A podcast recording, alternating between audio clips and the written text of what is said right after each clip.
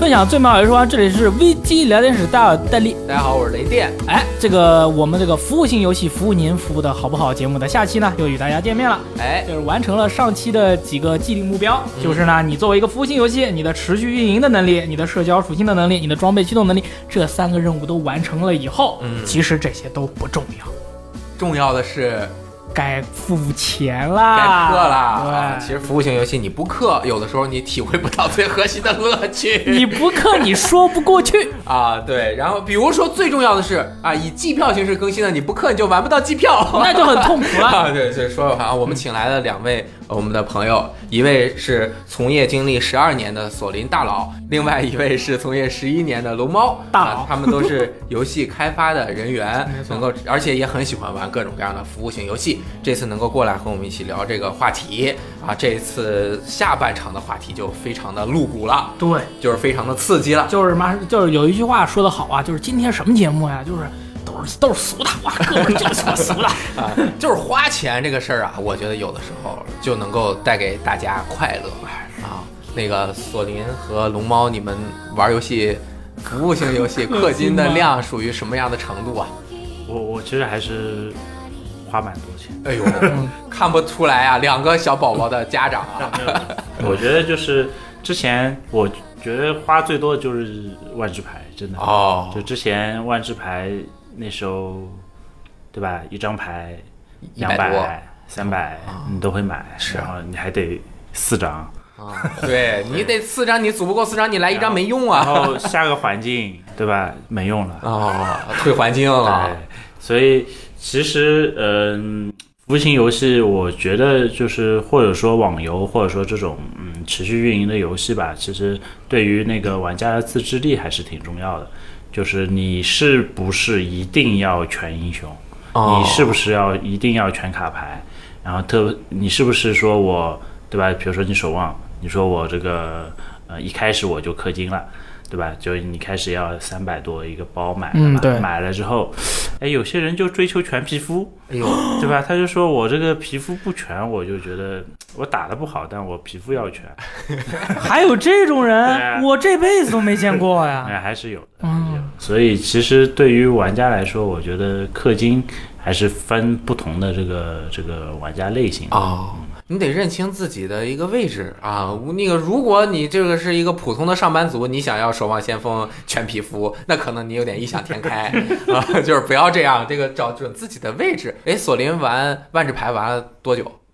大概两三年吧，花多少钱？不超过两万。哦哇，这节目这个播出来，我老婆不都知道？他不会听吧？就把那个逼万给他逼掉 啊！我玩了一年，当时花了一万。看来万智牌就是一年一万块钱是标配，因为五十二个星期，你每个星期去打一个牌，那就是一一一一两百块钱。我那时候还拉了一个朋友入坑，然后那朋友呢本来就不怎么，就怎么说呢，对于游戏这么狂热的，后来他就开始打比赛了，你知道吧？就是就是比如说香港办一个什么 GP 赛，那不上班了去比赛？对，然后就买机票去香港，然后打 GP，然后就很疯狂。然后后来我就觉得，呃，游戏这事儿还是就就就因为关系很好的，就高中同学这种，那我觉得不能害了人家，哦，你把人坑了。对，家破人亡。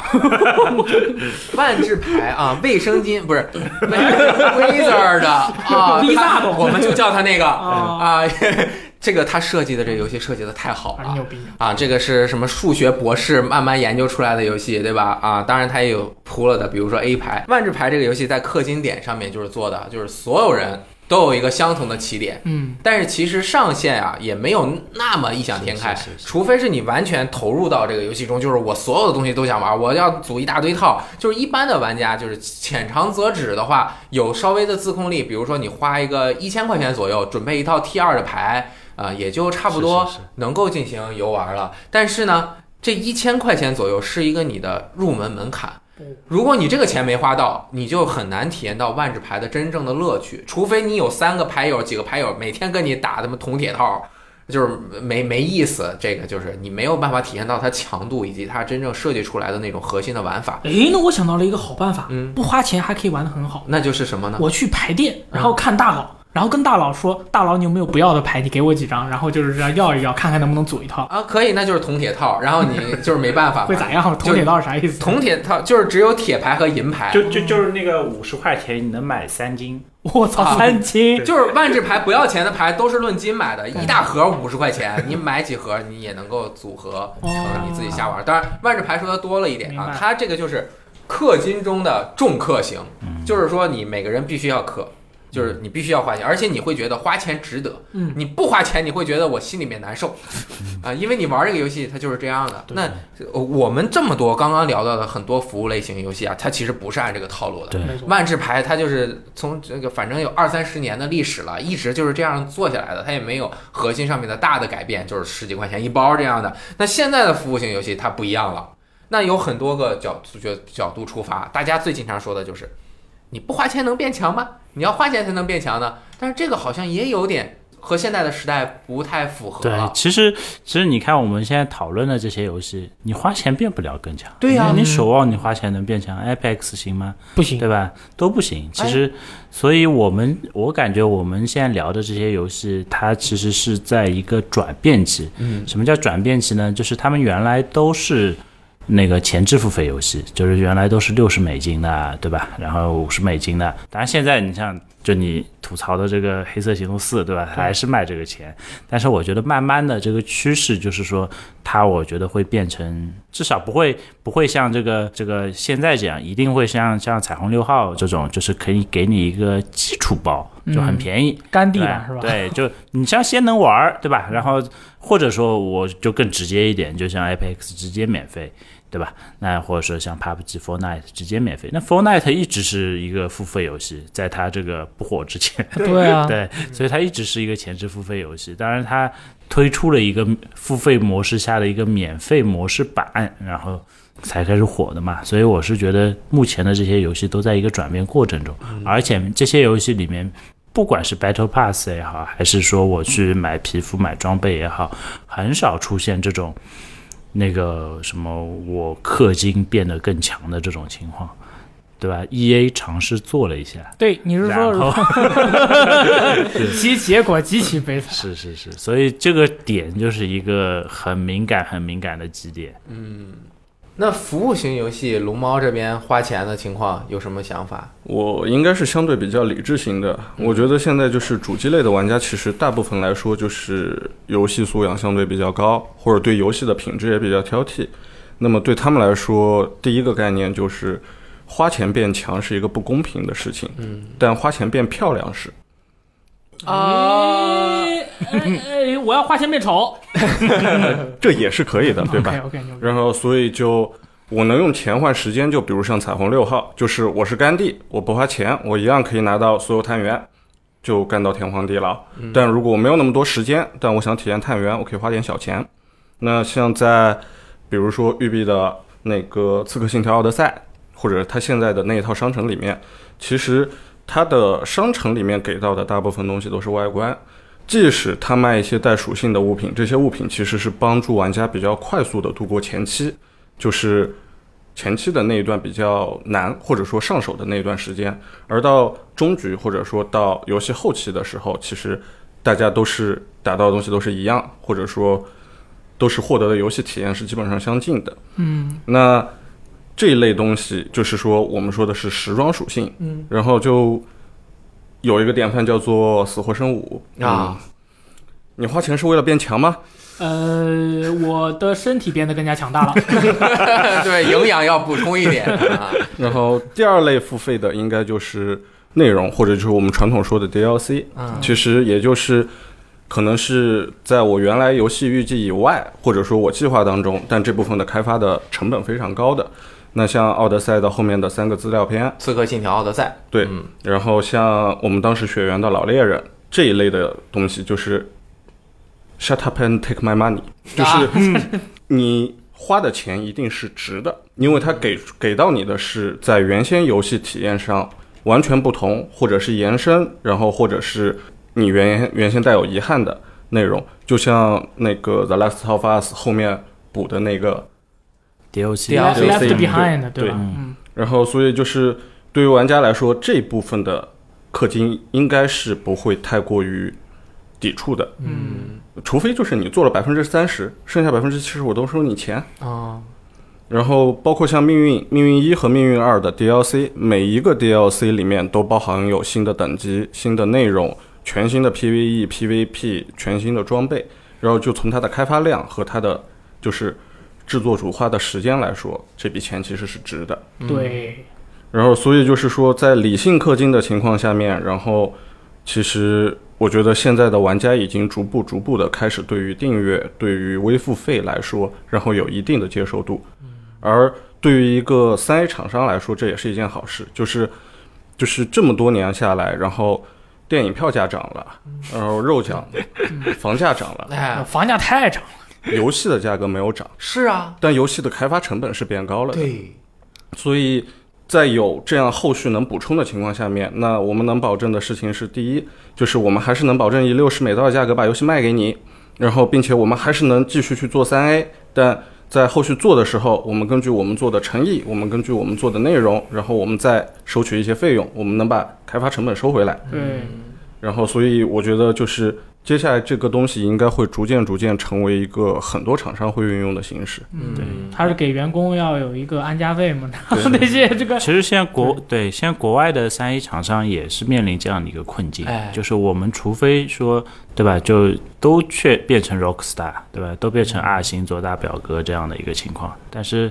明显不会，对，对，明显不会。你这样的话，就每年我们只能玩三个游戏，是。每年只能玩四个游戏，对吧？对，如果如果不是这样的一个情况，它一定是说会我们更多的出推出一些服务的服务型的游戏，嗯。然后让更多的玩家能玩到，然后呢，同时厂商还有后续的资金可以去开发新的游戏。对，其实你像服务型游戏啊，从最刚开始它建立 MMORPG，就是它的这个基本的商业模式是你付费购买游戏时长的订阅，然后你可以在这个里面去游玩儿。对大家玩魔兽世界，可比如说我我只懂这个啊，就魔兽世界，那就是我会考虑。我一个小时五五毛钱，当时是，那我这五毛钱花了，我能玩多长的内容？我在这个内容中，我有没有体验到快乐？如果我进去了两个小时都在等队友，我二十个人、四十个人没凑齐当年 MC，、那我就把这个时间就花进去了，是是是我钱也花了，那就是不快乐。对那后面慢慢花的变得就是我投入了时间，有的是也投入了金钱，那我在这其中得到的快乐，我怎么让这个快乐度更加的提升？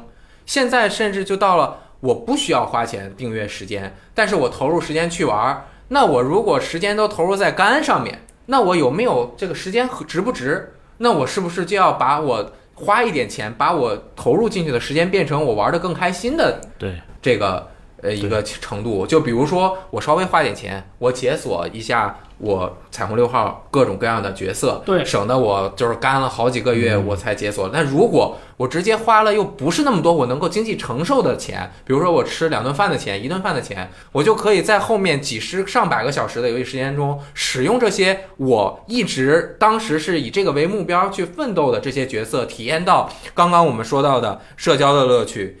成长的乐趣和角色之间和朋友之间互动的乐趣，那这个花的钱是不是就更值？这每个人是呃这个他呃对乐趣的选取不同有的人就是我就不能花钱，我我干出来我才开心。对他必须要反我石头，要不然的话我就 我就不玩了。而且我现在手机还跳出，我就更不玩了。哎，而而且我投入进去时间之后，我就是要有这个目标，我才愿意投入时间。对，我你直接给了我，我就不想要呢。我这个人就是这样，我就要你鞭打着我必须进行前进。我给大家分享两个事情哎，啊。我一个游戏，我完全无法理解它为什么成为了全美数字排行榜销售第一的氪金游哎戏，什么呢？和另一个我完全理解它成为了全美销售排行榜第一的氪金游戏。啊，首先前一个我完全不理解的是命运二，命运二每呃它的每个月的数字就是 PSN 的数字销售的那个就是数字销售的氪金榜，它是第一名。哎，它卖什么呢？卖什么呢？它卖那个光球，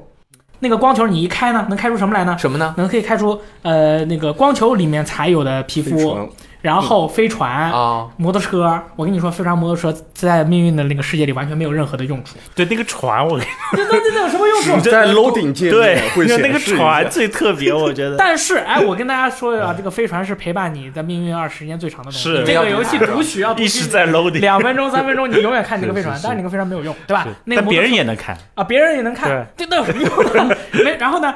这个为什么大家要抽这个包？我去研究了一下，发现是因为《命运二》里面呢可以跳舞，所以说大家呢就开包里面去去那个抽跳舞的动作。哦，啊，什么迪士科舞啊，就是一些很智障的那些舞蹈，然后就可以开，然后我就完全不理解了。命运，命运，我这两天我终于明白了，为什么命运里面的那个角色的盔甲那么丑，就是因为跳舞好看。他这个盔甲的风格叫做特摄风，你看起来就特别像假面骑士，你感觉你奥特曼，它不是对，它不是那种流线型的，但是就是很多人就是为了这个东西，他也愿意去花钱。嗯另外一个游戏，我就完全理解为什么它能够让一家公司现在敢跟 Steam 正面对抗，哎，就是 Fortnite。嗯 Fortnite 它是秉承了刚才雷电老师所说的游戏给你传达快乐的这么一个理念，把它的东西卖给了大家。就是什么呢？就是它的皮肤和它的跳舞动作。它的皮肤呢穿到身上以后呢，看起来很快乐；它的跳舞的动作呢，看起来呢更快乐。而且他比命运二的跳舞更厉害的地方在于什么呢？他跳舞居然还有音乐，啊，对对吧？那那个它自带 BGM，必 自带 BGM，傻缺的不得了那种傻屌音乐，你就很洗脑，对吧？命运的话就没有声，就你一个人在那做动作，特别傻。所以说，我就完全理解，就是最近还更新了个香蕉，对啊，就是 那种东西看着就很想买嘛，对吧？他看大家看我的微博头像，就是一个很丑的一个粉红色的熊，那如果不花钱能得到吗？呃，不花钱是得不到，永远得不到，永远得不到不给。你机会。他就必须，他就不停的那样，嗯，就在那撩拨你，知道吗？尤其是你的朋友，嗯对吧，What's up, bro？然后他在你面前嘟嘟哒嘟嘟哒，哦哟，chicken now dance with 你就 me, motherfucker，yo，你就只能举个手，你就嗨你就嗨，你好，你想你想那个 Fortnite 开场的那个等待房间，啊其实就是一个 party 场，啊，对啊，就就是大家都一直在那边跳舞，然后你几个人在那边跳，然后有的人对吧，像他那个那个粉红小熊在那边跳，对对。然后呢，他这个他这个舞啊，还成为了他社交传播的一种方式。啊，那两个那个 Fortnite 的那那个直播主打拳击，一边打拳击一边跳舞。嗯哇，那他粉丝一看，哇，他这个舞屌爆了，我没有，我也得买一个。啊，你说这一下子你就想买的不得了，你又快乐，它又不怎么，它又不怎么贵，嗯你买了以后你还可以跟朋友一起跳舞，哦你传播了快乐，真快乐，对吧？那你怎么一下子 Epic 就有钱了呢？那就是因为传递了快乐传递了。快乐，对呀，就像我们分享最美好的游戏时光一样，要分享快乐。不是他不是为了赚钱，你知道吧？他是为了传播快乐。哎，我觉得你说的特别懂，是不是特别对？因为我买很多，然后你不是不花钱吗？啊，就是，堡垒之夜花了很多钱。我不懂啊，但是我我我我跟大家讨论一下是不是这样啊？就是你要想达到快乐的前提，是不是得有个前提，就是这个游戏本身是让你玩的高兴的。那肯定。对如果这个游戏核心丢失了，那这些呃这个游戏，然后时装消费的游戏，它核心不好玩儿。就是你玩不进去，成长不能快乐，没有社交快乐，运营的狗屎，你就整天更新这个跳舞，那那大家也不会在这上面，他不玩，他就没有在这个玩的时间中提那个得到快乐的可能性，嗯对吧？那举个例子，就是辐射七十六，啊，他玩的时候就不快乐，他更新一堆这个很快乐的皮肤，当然很多皮肤还是辐射四的皮肤，那更就没有人买了。嗯对呀、就 傻逼才买啊，这种感觉。啊，但是你你比如说圣哥啊啊，他那个也是上架极高的那个，还说我们上架上错了价了，啊他就没多少东啊，西。他就没有多少东西，就是一他游戏也不好对啊也不快乐，啊所以我觉得他至少做对了一点，就是他认清了我游戏不快乐，所以大家大家不会消费，所以我也就不做后面的东西。对啊，就说到氪金那个内容，我跟你说，我告诉你，就同样是卖氪金要素的，嗯有人卖的不行啊，有人卖的行。那是为什么呢？你就就就美术风格和他的这个对于美的追求，它是不一样的。那他不想卖吗？你你们 Apex 不想卖吗？我们 Apex 那个皮肤丑的就没有任何生命的跃动，就是他妈的你能感觉到，就是 EA 跟那个 EN 跟 Respawn 说，我操，你游戏火了，赶紧多做点那个皮肤，然后 Respawn 说，嗯，好吧，然后就做那种丑的，妈就是不行的，根本不有人会买那种东西。你们 Titanfall 呢？Titanfall 也是啊，同理，还有一个游戏就是什么《战地五》这个游戏，那怎么都是你们 EA 的呀？皮肤丑的？我跟你说，那个皮肤，我就我就感觉谁谁买那皮肤谁就是智障，你知道吗？太难看了。哎，但是刚才我批评那款游戏叫做《使命召唤：黑色行动四》，它的皮肤很好看。哦，啊，它那个皮肤样子又样式都特别好，然后你能感受到那种整体的那种浓浓的那种呃 CF 的喷火麒麟 AK 四七的感觉。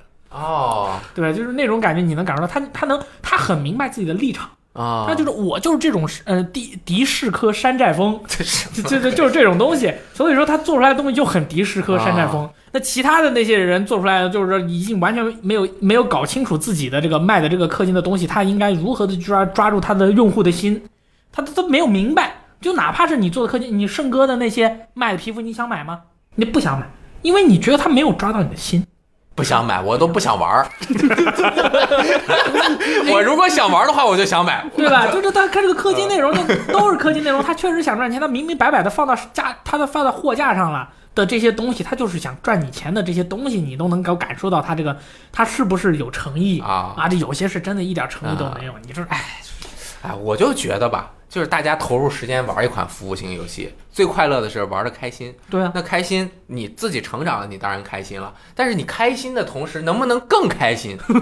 对，就是比如说你等待的时间，我必既然要等这么长时间，我一定，那我我，而且我要是做游戏开发商，我就做很狠，我就给你那个原来的那个呃飞船弄得像个自行车，一点都不好看。就是弄好多好看的，让你想买，这样子有好的东西可以陪伴自己了，那就我就玩的时候就是原来开心是一百分，我有了这个变一百五十分，何乐而不为呢？而且最重要的是，我玩这个游戏觉得这游戏做得好，内容完全满足了我的胃口，那我就愿意多花点钱。对啊，那你如果没有花钱的点，而且花或者花钱的点感觉像在喂屎，对啊。那我就我再给你举个例子，喂屎呢，啊不，黑色行动四的皮肤要花钱买，对不对？啊然后呢，他是对战是六 v 六，对不对？准备界面是五个人站那儿，你买了皮肤，你他妈的没有机会站那儿，你能看到自己和其他的四位朋友，还有一位想要收奥，还有一位想要炫耀自己的朋友，他根本没有机会出现。这个游戏是个六 v 六的游戏，啊，然后你玩，然后你就会感觉，哎，你跟朋友一起组队开黑嘛，然后他说，哇，他他说我这个皮肤屌爆了，然后说那哪哪儿？？Where are you？他说，哎呦，我也看不见你我操，这你说这这这这啊怎么想的？你说这？哎，其实我觉得他不仅能让自己快乐啊，这说着感觉像做广告啊，但是有的时候也能够达到一定的特别的效果。嗯，就举个例子，你买一个特别丑的皮肤，你和别人打对战，别人就会看着你就想吐，然后你的水平就提高了他的水平就降低了。啊。比如说你买了很多这种跳舞的舞蹈，然后和朋友一起玩方奈，然后就是很沮丧的时候，大家都都都跳跳舞，就很开心啊！就也开心了一对，点。我想起来，就是其实守望里面有一个金枪嘛，嗯，就是金武器。然后我其实花了好长时间，就是追求了 Diva 跟那个堡垒的金武器。嗯，其实那个金武器其实还挺难追求的，对吧？然后呢，当你追求完了之后，你拿着一个金的武器去跟人家对战，玩这么烂，还拿金武器金武器，你怎么想的？啊。对，会有这个问题。啊，你不能剥夺我的乐趣嘛？比如说打万智牌，对吧？我他妈啪上了一张我靠闪卡的那个铁牌，我所有铁牌都是闪的，哇，闪光你的眼，你就是不是就是震慑别人啊！啊？别人一看，哎呦闪的，我拿来看看，然后忘了要出什么了。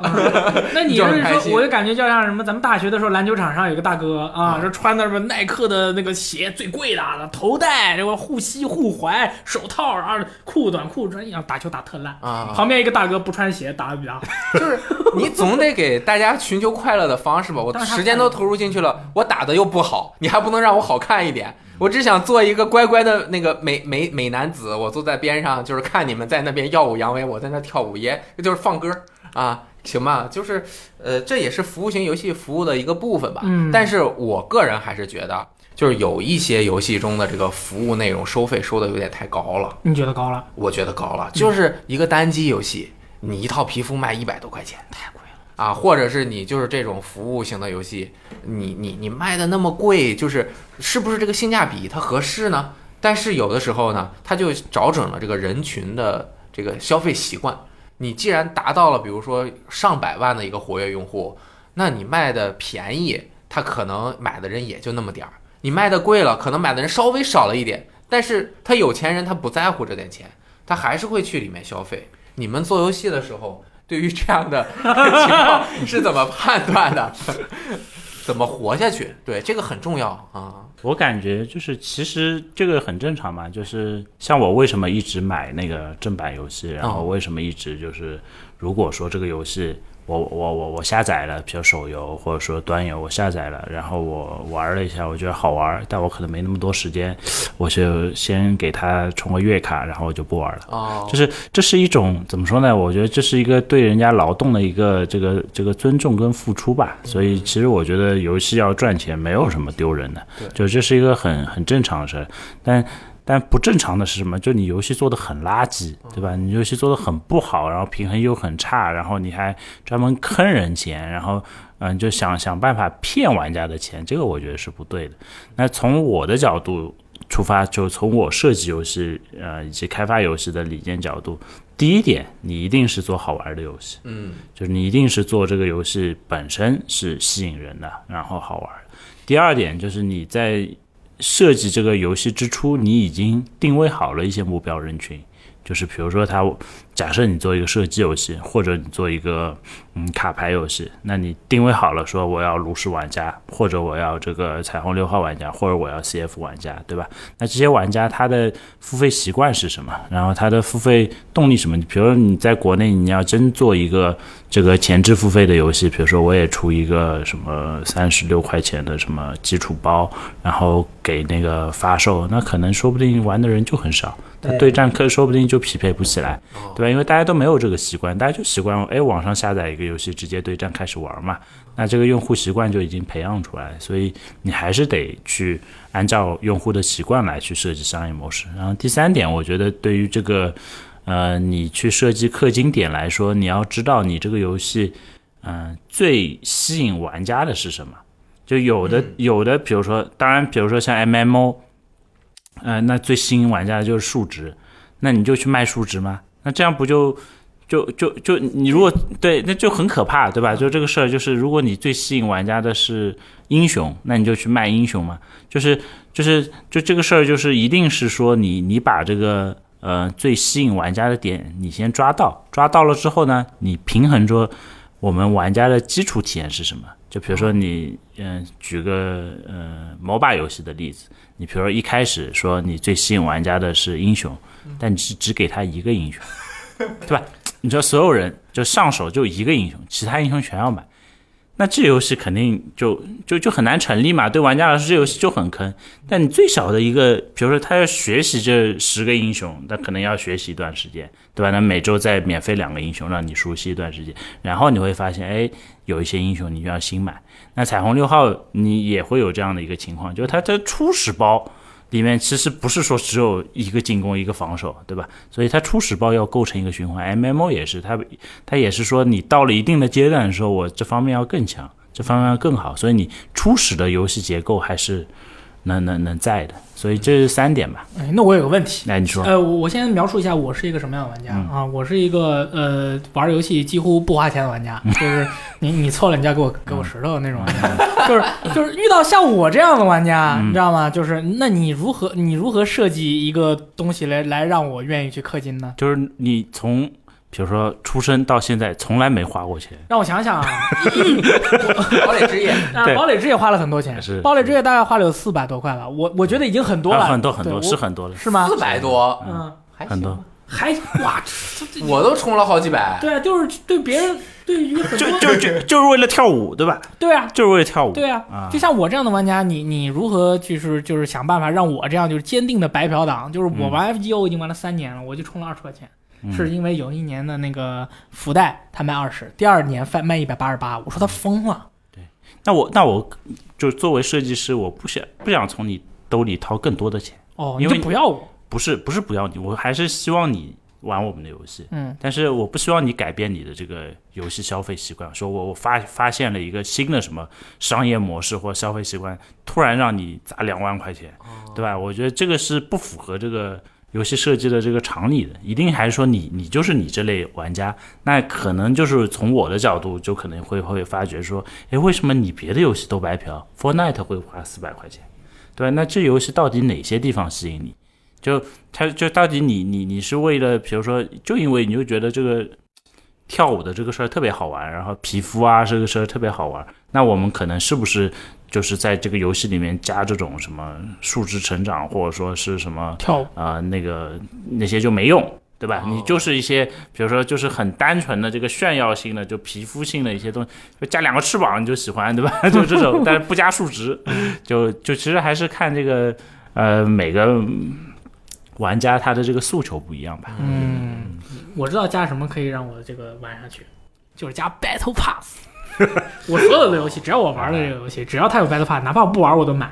这就是核你是注重核心游戏内容的玩家，所以它根据核心内容又不让你变得更强，只是奖励你在核心内容中的这种消呃投入的时间和精力，嗯你，就会觉得你这个物有所值，因为你投就是像刚刚说的，你投入了时间玩了，得到了百分之百的乐趣，但我再给你一点，你就百分之一百五了，他就给我锦上添花额外的快乐啊，让你每一个时间不仅投入了时间，你在每一个小时多花一块钱，嗯，你这一个小时的快乐就比你吃了一个大汉堡还开心。那太开心了。那你就是那这个就愿意花钱了，是是，好所以像这也是 Battle Pass 的确是就是比较适合像那个大力这种玩家的这个、嗯这个付费。哎，真的 Battle Pass 就是在之前单纯卖时装的基础上面又进了一步，通过 Battle Pass 你自己的努力来获取相应的时装，，这种感觉挺独特的。他是觉得我不买我就亏了，因为我一直在玩这个，对我不买就亏了嘛，对啊吧？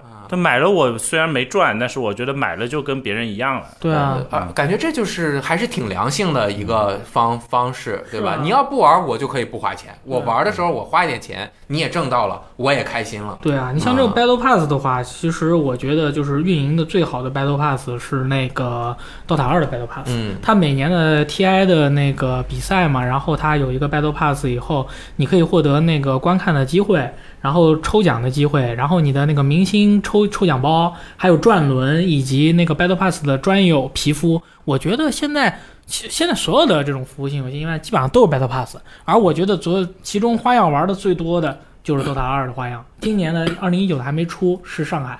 嗯，我不知道它会有什么样的花样，但是我觉得应该也还蛮不错的。而且 Battle Pass 它买到是九百九十九级还是一千级，它会送你一个那个实体的肉山，是肉山的那个手办寄给你，哇，是是那样。多少钱？嗯，你买到 Battle Pass 一千级吧以后，哦哦它就会寄给你一个小肉山，那就是更好的奖励。我就就就他就把这个玩出花了，你知道吗？然后还有什么？你每三十级你可以抽一次奖，他也可以转轮，嗯，转转转转转嗯什么的。你看这些东西，你照抄就完了。有很多人就抄的不好，嗯就是譬如说 Apex 他那个 Battle Pass 对吧？你升一级要两万九千五百经验。是像我开了联机宝，游戏玩的这么好，我尼玛我要升一级，我最起码要打十四把，而且我每一把最起码都要玩三十分钟，我才能升一级。我说你这个你照抄行不行？还还要跟队友玩，啊，对，还要跟队友玩。我说你你照抄会不会？照抄会不会？然后那个皮肤还那么丑，他那个 Battle Pass 中间的这些东西我都不想要，都不想要我都不想要。就是他有些那种特殊的那种皮肤想要，但是他等级又特别高，而且他就说啊，那 Battle Pass 你是不是你不想玩，你可以花钱花钱升级。然后 Apex 的那个 Battle Pass 卖的特别贵，嗯所以说我就觉得，哎，就同样都是用 Battle Pass，你怎么都学成这样？站在我的立场上，刚刚索林讲的太含蓄了。来来来来来，你你怎么吸引像我这样的玩家？我不吸引你，啊，你你就不要我。保护好你。你是高端付费玩家游戏体验的一部分。我我不是我什么？嗯，我我是我是靶子。没有啊，他买翅膀怎么显得他买翅膀尊贵？你不买翅膀，对啊，要大家都有翅膀，那有什么尊贵？所有就是对于游戏核心内容关心的玩家，它是构成一个游戏的基础，或者就是说我们在做额外的付费的时候，它并不是要针对到所有玩家。就你没有见过哪一个游戏，它所谓的付费率是百分之一百，就是我们后续付费的，也就意味着，其实，在游戏里面，大部分人都是不付钱或者付少量钱的。嗯，那实际上对于这部分玩家来说，要保证的是游戏本身的品质、基础的体验都要达到，我们能在游戏里正常的生活下去。那接下来我用钱换时间，那我的优势是怎么来的？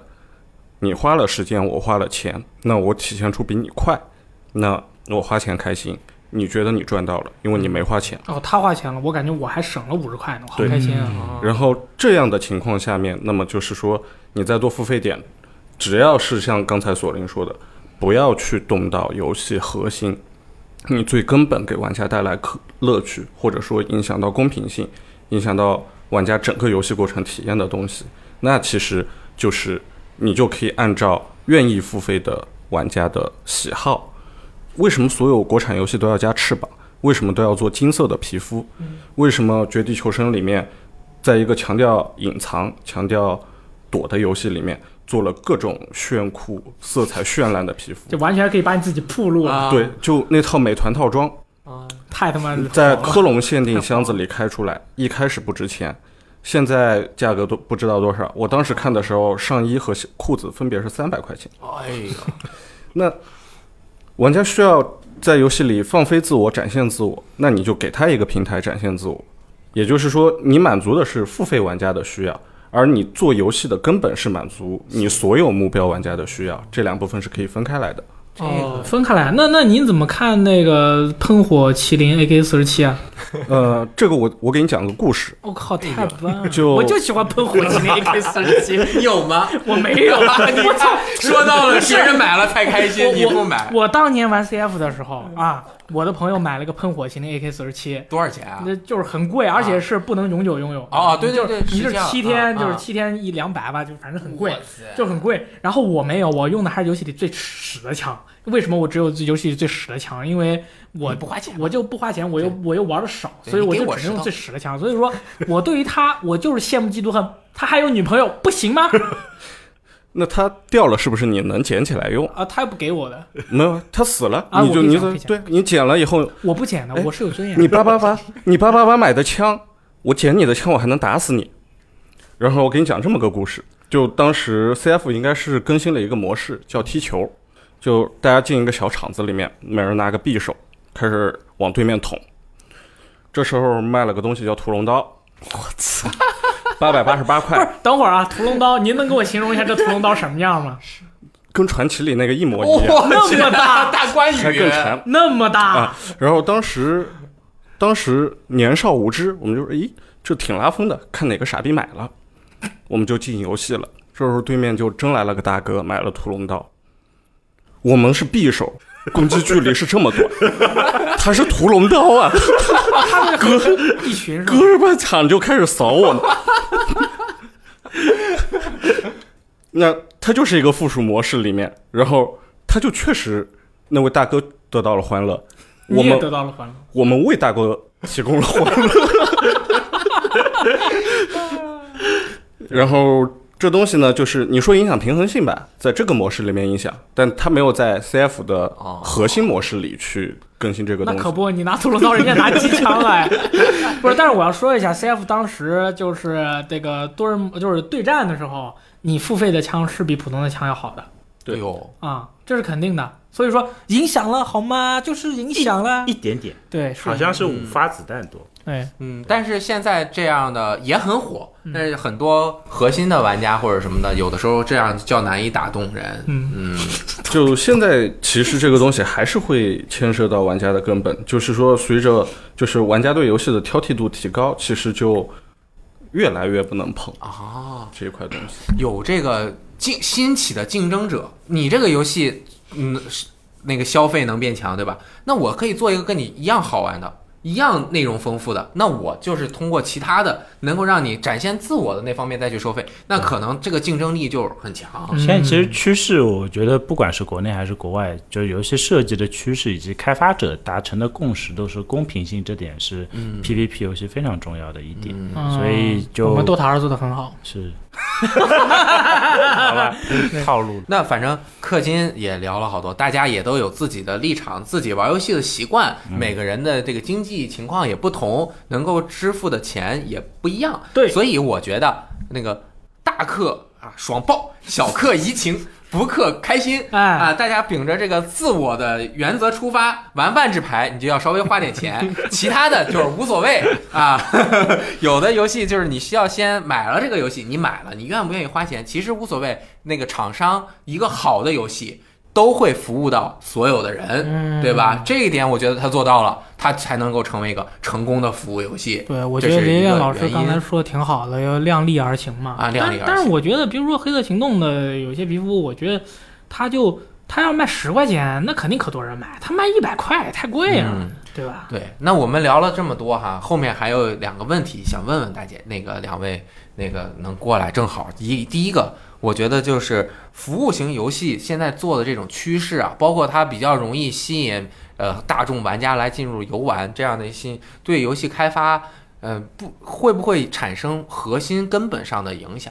就是原本开发一个游戏，在那个 game of game as a production，就是全是产品类游戏的时候，那开发游戏是个什么理念？现在这样它好还是不好？这我我觉得还是分不同的游戏类型看吧。我觉得还是就服务性类型呃服务类的这个这个服务型的这种游戏，我觉得还是适合说多人联机的游戏，不管它是 PVP 还是 PVE。所以就针对这这一类游戏的话，我觉得服务型的一定是好的，一定是毋庸置疑的。但是它一定也会限制游戏类型，就是说你要做一个这种单人体验的或者什么的，那肯定不适合这种。所以 FF 十五它不适合。你知道 FF 十五最近又出了一个它的那个就是呃概念图啊看到了又展示了一个新的结结局。对它现在就包括它游戏本体的结局、DLC 的结局，又展示了一个未公布的结局，就已经三个结局了。而且你这个，因为它的区别在哪儿啊？我觉得就是你这个游戏出了，大家玩啊，他就直接从头玩到完，他已经体验了一个完整的东西，然后你又给它变，又给它加，这个是不合适的。对啊但是美剧为什么能服务大众呢？它是你拍一集，你看完了之后，所有人都没看过后面的，对啊，然后它再出，这是其实和很多厂商想要把自己擅长的游戏类型做成服务型游戏是是拧巴的。嗯而你擅长的游戏，它该怎么做就怎么做，它不适合服务型游戏，你非要往里面加服务型的东西，那就捉襟见是，肘。我觉得像美剧的一些拍法，还有像比如说现在有一些游戏，像那个《Life is Strange》吧，就那个游戏对，它会它它会出出一个个章节，我觉得这个其实完全可以跟，包括我觉得像 De Detroit 对吧，其实也是可以。就是底特律那个游戏都是可以像这个美剧一样的这种制作，但我我并不认为这些游戏其实是服务型游戏。啊，那倒是，嗯就是刚才这个索林他说，确实是这样的，就是就是根据类型，咱们看能不能做服务型游戏。但是现在 E A 的这个它的这个玩法，会让人感觉好像他他想什么全全面什么游戏都做成全面服务型的全面做服务型现。在应该在我看来，育碧和 EA 是两家在服务型里面站的比较靠前的公司。嗯那他们的区别是在于，育碧从 diversion 上已经学到了一些东西，然后并且他们开始做一些正确的事情。EA 可能还要再加油。嗯，也也失败。估计再要推五个 Apex，感觉才能学到些经验。嗯。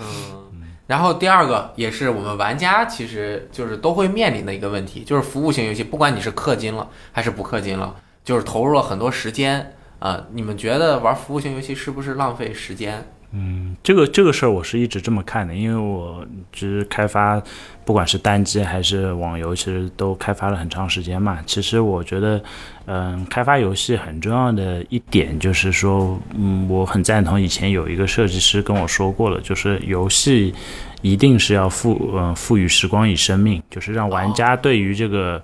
这个这个这个游戏内的这个内容，它是能产生这个回忆的。就像你说，就其实很多玩那个《魔兽世界》的玩家，其实都投入了一千小时、五千小时、一万小时。他之前不是还有一个那个命令行嘛，可以显示你自己玩了多少游戏时长的一个事儿。然后其实玩家会会说你你你你玩了一万小时，你觉得？浪费了这个自己的这个人生时间，但是你从另外一个角度来看这个事儿，其实它是另一个人生，那是艾泽拉斯的人生，对吧？所以其实你你你是比一普通人赚的，你是 你你是你是你是双份人生体验。那我其实我热爱游戏，或者说热爱游戏开发，啊，很重要的一点，我是觉得就是你玩游戏的人跟你不玩游戏的人相比，他就是体验了无数的人生。哎你是个战士。对吧？你是一个，你是一个，呃，那个，那个，那个，那个格格斗师，对吧？对你是一个什么谋略家，对嗯吧？然后你其实是体验了无数人的人生，所以在现实中还你体验不到这种生活。对，啊，而且就是服务性的游戏，因为大多数是 online 的，所以你其实跟那个那个实际作战的这个人，他是一个实际的人，就嗯有有一个理论叫一百六十人的理论嘛，就说你其实你的人生中基本上只会有一百六十个实际会跟你。啊、有接触的这么一个社社交圈或者人际圈。但如果你玩网游网络游戏，或者说你玩服务性游戏，其实你会发现你在每一个游戏里面，你组过的队友就远远不止一百六十人。嗯，对，所以它是很大程度上的扩扩大了你的这个。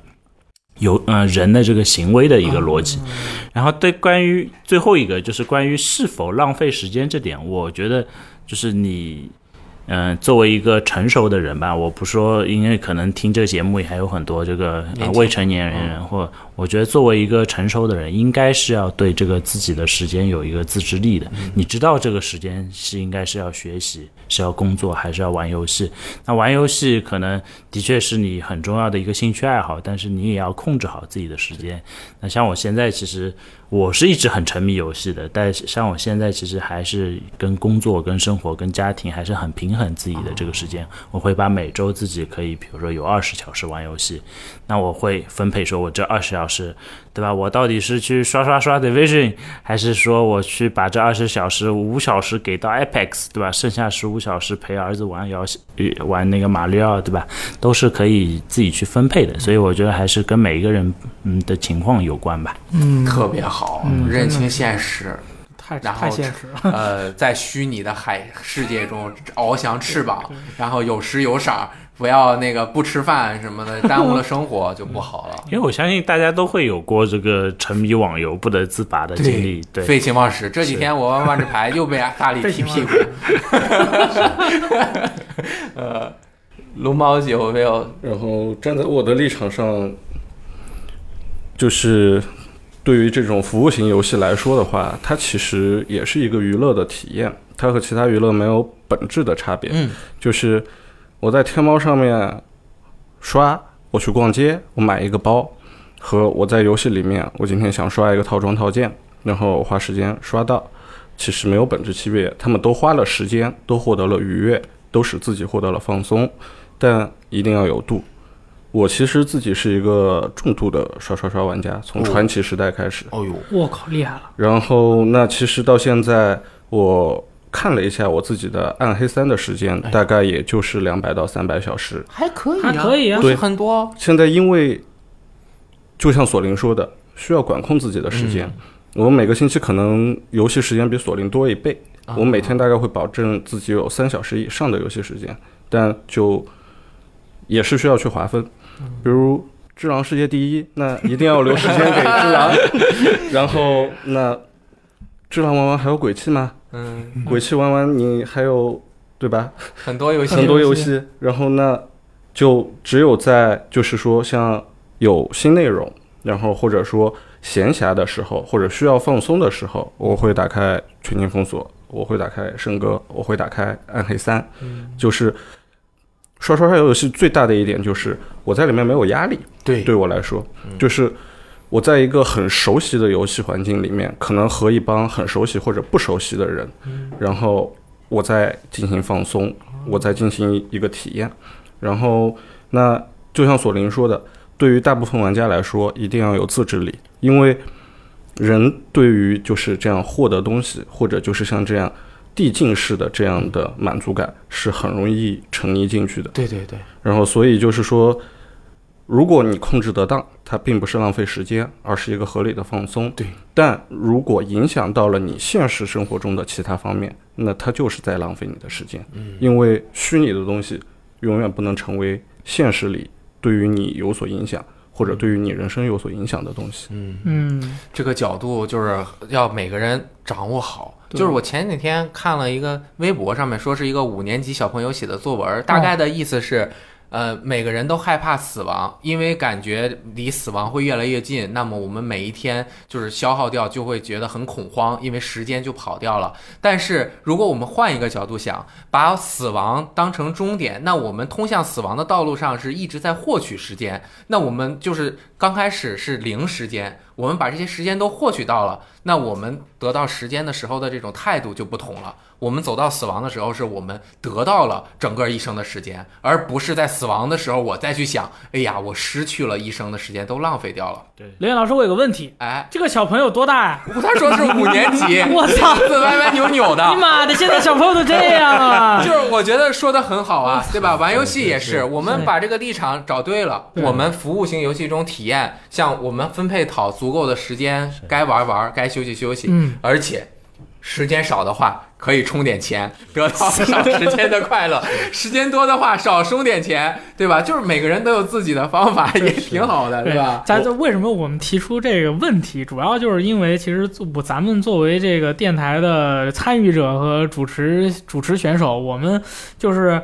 呃，不能，因为我觉得我玩的服务型游戏挺多的，就是我玩 A 派玩个二百小时，命运玩个五百小时，命运这游戏还不能直播，彩虹六号玩个六百小时，这游戏也不能直播，对吧？就是我我老玩这游戏，然后跑到电台没话跟大家讲了，我觉得是一个，我有时候就觉得，哎，这个服务型游戏现在游戏做的太好玩了，但是我老玩这游戏，我还不能跟大家说，那我们这电台怎么做呀？就是这种感觉，你知道吗？其实我我回想了一下我个人的游戏经验，因为我是属于这个服务性游戏跟这个单机游戏完全是并并行的，嗯对并行的。就是我我我我其实后来回想好的一些游戏体验，或者说你到现在你回想你从小到大最美好的一些游戏体验，有那种比如说我第一次玩《旺达与巨像》时候的那种震撼，也有说我一起在我那时候大学时候沉迷那个《天堂二》，然后中学时候玩那个《石器时代》，那就是三个小朋友对吧？然后大家一起说为了那个工会，然后我们攻城冲啊那种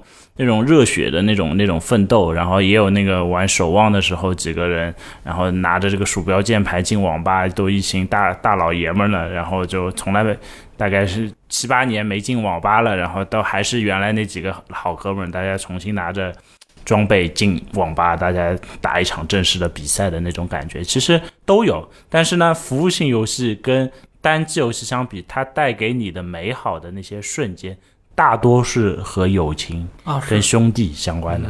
是对吧？就就就你想回回想一下，为什么你守望会流失？回想一下，为什么 DOTA 二你慢慢玩的少了？回想一下，为什么你从王者荣耀退出来了？其实很多情况都是因为，哎，你的朋友。不玩了，对吧？嗯，所以其实我觉得都是美好的一些游戏的这个记忆吧。对，所以能够在游戏中认识朋友也是特别开心的一件事情，能够。我们能够和各位观众朋友们一起相遇啊，和大家聊天也是特别开心的一件事情啊！能请两位制作人来我们演播室一起，我们更开，心了。也是开心的。我们一生中所有东西都是得到的，对我们要珍视这些东西，玩好好游戏，对过好生活，不氪金，该量力而行。他得拨我十套，让我回档了，我的身心受到了痛苦的折磨。啊，一会儿下去再抱怨哈。那个这期节目也是特别感谢索林和龙猫能够来我们这边，也希望你们的新游戏能够开发顺利。啊，然后呢，谢谢谢谢，我们的节目就到此结束啦，下次再见，拜拜拜拜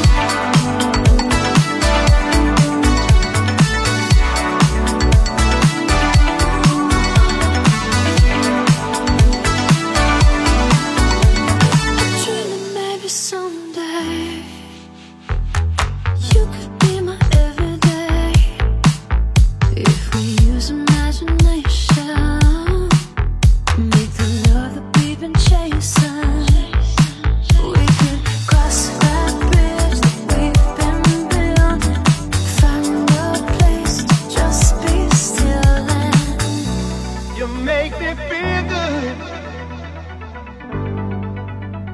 you know you do. You make me feel good. Baby, it's you.